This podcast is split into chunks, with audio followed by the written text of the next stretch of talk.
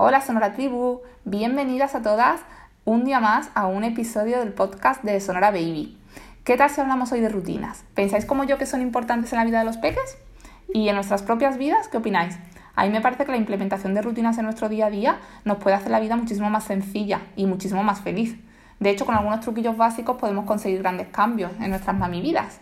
Vamos a ver las rutinas en vida de niños y también en la vida de mamis. Así que comienzo por la de los más pequeños, porque poner orden a sus vidas yo creo que nos va a ahorrar mucho tiempo y en mi experiencia así lo he vivido y también nos va a ahorrar algún que otro enfrentamiento con ellos. Porque es increíble lo que cambia su actitud al tener ámbitos contundentes marcados en sus vidas. Les afecta mm, enormemente. Bueno, pero voy a estructurarlo un poquito para que las ideas claves que quiero transmitir queden claras y no se me olvide nada. Punto número uno. A ver, vamos a hablar de los horarios. Los niños desde bebés son súper perceptivos con el tema de los horarios. Y es por eso por lo que les afecta mucho, por ejemplo, lo del tema del cambio horario o cuando cambian de país y cambia también la hora. Y bueno, incluso una hora más, una hora menos, eh, a ellos les, suele afectar mucho. Mi consejo es que les acostumbremos desde bien pequeñitos a una rutina horaria, en la que siempre se levanten a la misma hora, desayunen a la misma hora, jueguen a la misma hora, eh, incluso a la misma hora siempre para ir al parque o para ir a la piscina o para ver a los abuelos o para ir de compras con los padres, en fin, mil ejemplos. Siempre que su día a día se estructure eh, en base a más o menos los mismos horarios. Luego se pueden añadir excepciones por día festivo o porque hay vacaciones, porque no tiene cole o, o porque hacemos una excursión o cualquier otro motivo. Pero esto deberían ser esto, excepciones. Eh, punto número dos, los lugares. Con los lugares mm, mm, lo vais a entender enseguida. Lo ideal sería que nuestros hijos durmieran siempre en la misma habitación, que coman en el mismo lugar, eh, pues si es en la cocina, en la cocina, si es en el comedor, en el comedor. Es decir, que sus hábitos diarios sucedan en el mismo tiempo, pero también en el mismo lugar, salvo excepciones, volvemos otra vez, ¿vale? Si tienen que comer fuera eh, porque están de excursión o porque están en la playa o porque vamos a un restaurante, no pasa nada. Pero que en general siempre eh, hagan las mismas cosas en los mismos lugares. Es por esto que cada vez más parejas que deciden separarse lo hacen de forma que sus hijos viven siempre en la misma casa y son los papis los que se turnan para vivir en esa misma casa. Dependiendo del día de la semana que les toque, pues está uno u otro en, la casa, porque está comprobado que es lo mejor para el pequeñín. Bueno, tema eh, familiares y amigos. Durante los primeros meses de vida de un bebé eh, es súper importante que tenga una persona como referencia. Esto está estudiado así y es, así. Suele ser la madre con la que pasa mayor parte de su tiempo. Eh, pero bueno, en general que sea eh, una persona de referencia, que sea el papi, que sea la abuela o quien, quien corresponda, pero que sea siempre la misma persona que lo alimenta, que lo duerme, lo calma, le canta, en fin. Aparte de esa persona de referencia, los familiares y amigos cercanos pueden estar en su vida en mayor o menor medida. Pero siempre tendrán a esa persona que es como su todo y es ¿Por qué? Porque es como su todo. Pues porque es la persona que les da seguridad, es su seguridad. Eh, punto número 4, los, juegos repetitivos.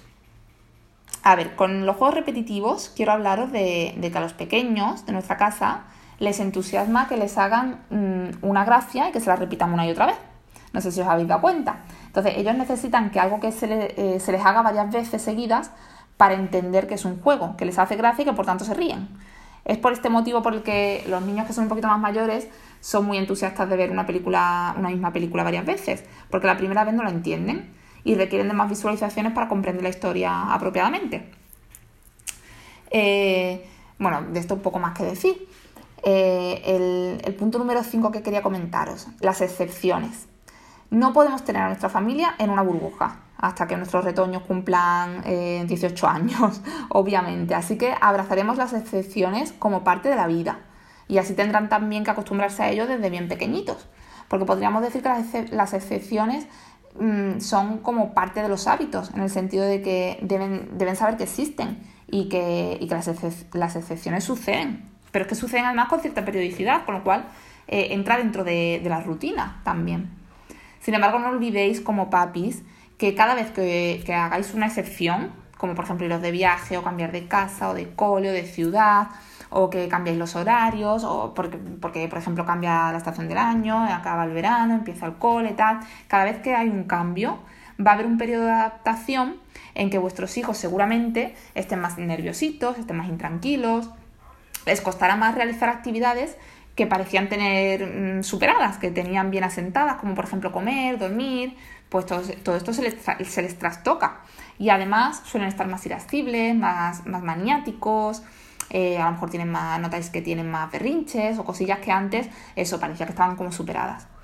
Pero en este aspecto la tarea es una vez más nuestra, de, las mamis y de los papis, porque es nuestra labor llenaros de llenaros, mm, llenarnos perdón, de paciencia eh, e intentar hacer que el cambio sea lo más cómodo para, para nuestros hijos. Bueno, pero vamos a pasar a hablar ahora de las rutinas de las mamis. A ver, no pretendo organizar vuestra vida, ni sabría cómo hacerlo, ni además, además cada mami tiene su casuística concreta y unas trabajan, otras no, unas por cuenta ajena, otras por cuenta propia, en fin.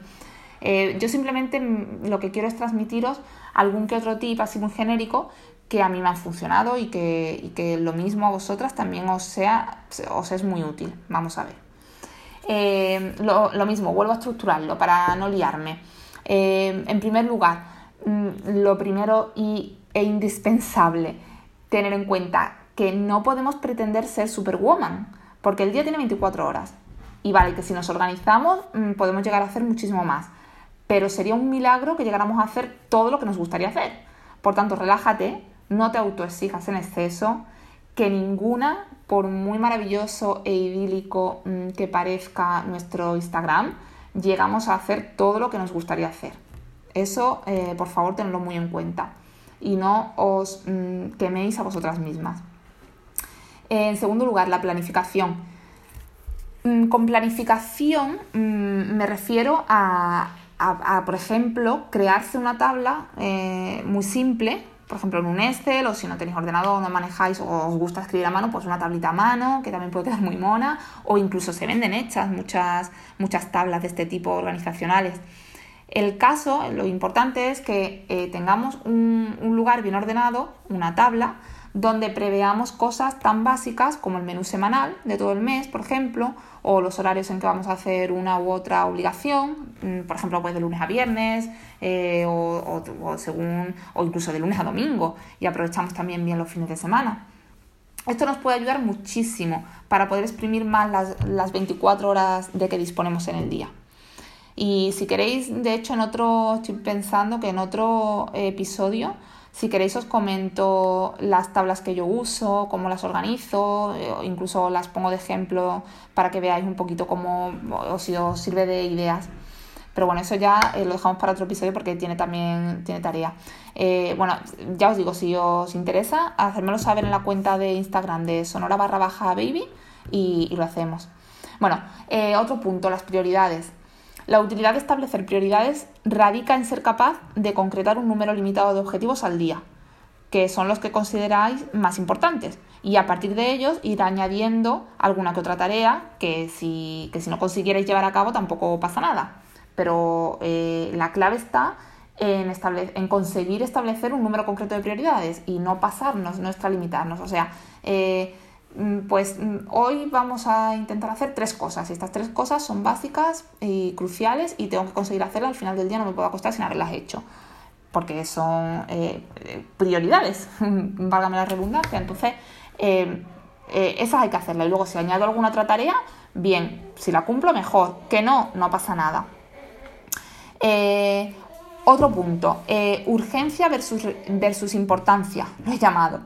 Y es que los objetivos que os marquéis como importantes son los que os llevan a conseguir vuestros objetivos esenciales.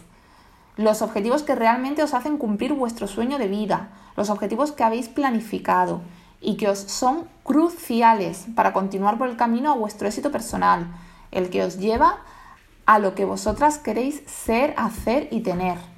Sin embargo, tenemos las urgencias, que no es lo mismo. Las urgencias son circunstancias que nos ocurren, pero que no nos llevan a nuestro objetivo primero.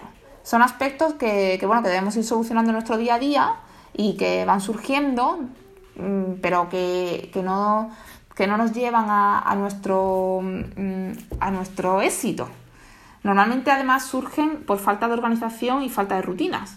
Por tanto, sería ideal conseguir ir cumpliendo tareas importantes cada día y no las urgentes.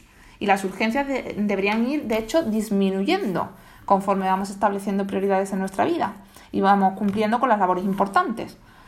Por esto mismo, porque es como la pescadilla que se muerde la cola, vamos cumpliendo eh, labores importantes, vamos cumpliendo tareas importantes y con ello nos deben ir surgiendo menos imprevistos, menos urgencias. Se me está ocurriendo algún ejemplo que, por ejemplo, eh, si vuelve la, si es la vuelta al cole y hay que forrar los libros, por ejemplo, pues em, eh, si nos organizamos y esta es una tarea importante eh, a realizar en el día 2 mm, del mes, por ejemplo, eh, y la he establecido y la he planificado para ese día y he buscado el hueco para hacerlo ese día, bla, bla, bla, y la he considerado una tarea importante de ese día, pues ese día tengo que hacerlo. Si no la hago, o no me lo he planificado hacer en ese día, o no he sacado hueco para hacerlo en ese día, o no he visto cuándo tenía el hueco para hacerlo, al final se me va a convertir en una urgencia y la noche antes de la vuelta al cole voy a estar forrando libros. Entonces creo que con este, con este ejemplo podemos ver la diferencia entre importante y urgente. Pasamos a otro punto, el realismo. A ver, somos madres, somos fuertes, somos inteligentes, somos mm, la caña, pero no, no somos todopoderosas. Entonces debemos ser realistas con nuestros objetivos, ser prácticas con nuestra planificación y dejar de intentar introducir tareas si vemos que es materialmente imposible llevarlas a cabo todas. Vital. Entonces el realismo súper importante. Si nuestra prioridad es un determinado proyecto, pues nos centraremos en organizar nuestro tiempo con tareas que nos llevan a desarrollar ese proyecto.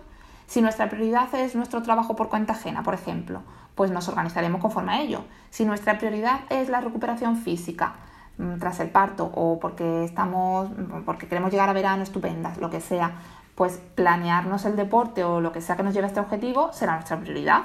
Y así con cada ejemplo que, se os pueda ocurrir. Y ya vamos acabando.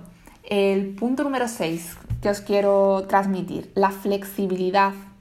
La vida es dinámica y surgirán imprevistos, pero es que además surgirán sobre todo porque somos madres y los niños son impredecibles. Por ello, en esta etapa de nuestra vida no podemos ser mm, rígidas bajo ningún concepto. Yo estoy transmitiendo que las rutinas son importantes, pero, mm, pero hay que tener en cuenta esto, que no podemos ser rígidas con horarios ni, ni, con, ni, ni a la hora de intentar, mm, lo que he comentado antes, llegar a todo. La organización habrá sido un éxito total si conseguimos cumplirla la mayoría de las veces. Pero no podemos llegar a cumplir un orden estricto siempre y no por eso nos vamos a martirizar ni vamos a dejar de seguir intentando cumplir con las rutinas pese a que haya días en que no se cumplan del todo. ¿Vale? Mm, sed bondadosas con vosotras mismas, por favor, que somos madres y los hijos lo trastocan todo y además esto es eh, una etapa, una etapa de la vida y habrá otras en las que tengamos a lo mejor más organización o, podamos o no, no tendremos a alguien que dependa tanto de nosotras. Ahora mismo eh, es lo que nos ha tocado vivir y con, mucho, con muchísimo orgullo y muchísima felicidad tenemos que, vivirlo. Pues nada, que espero haber introducido algo de luz en el caos de la maternidad y que si, que si seguís alguno de estos consejos que os he dado, pues, pues que espero que sean de, muchísima utilidad real que de verdad sean prácticos. Y recordad que para cualquier duda, sugerencia, consulta, opinión, lo que queráis, tenéis la, la cuenta de Instagram sonora barra baja baby, acabado en Y, sonora barra baja baby, donde allí eh, intento, pues, intentamos crear una comunidad de mamis reales que nos ayudemos y que nos motivemos mm, de verdad de corazón. Así que feliz maternidad práctica y feliz maternidad real. Y un besazo muy fuerte.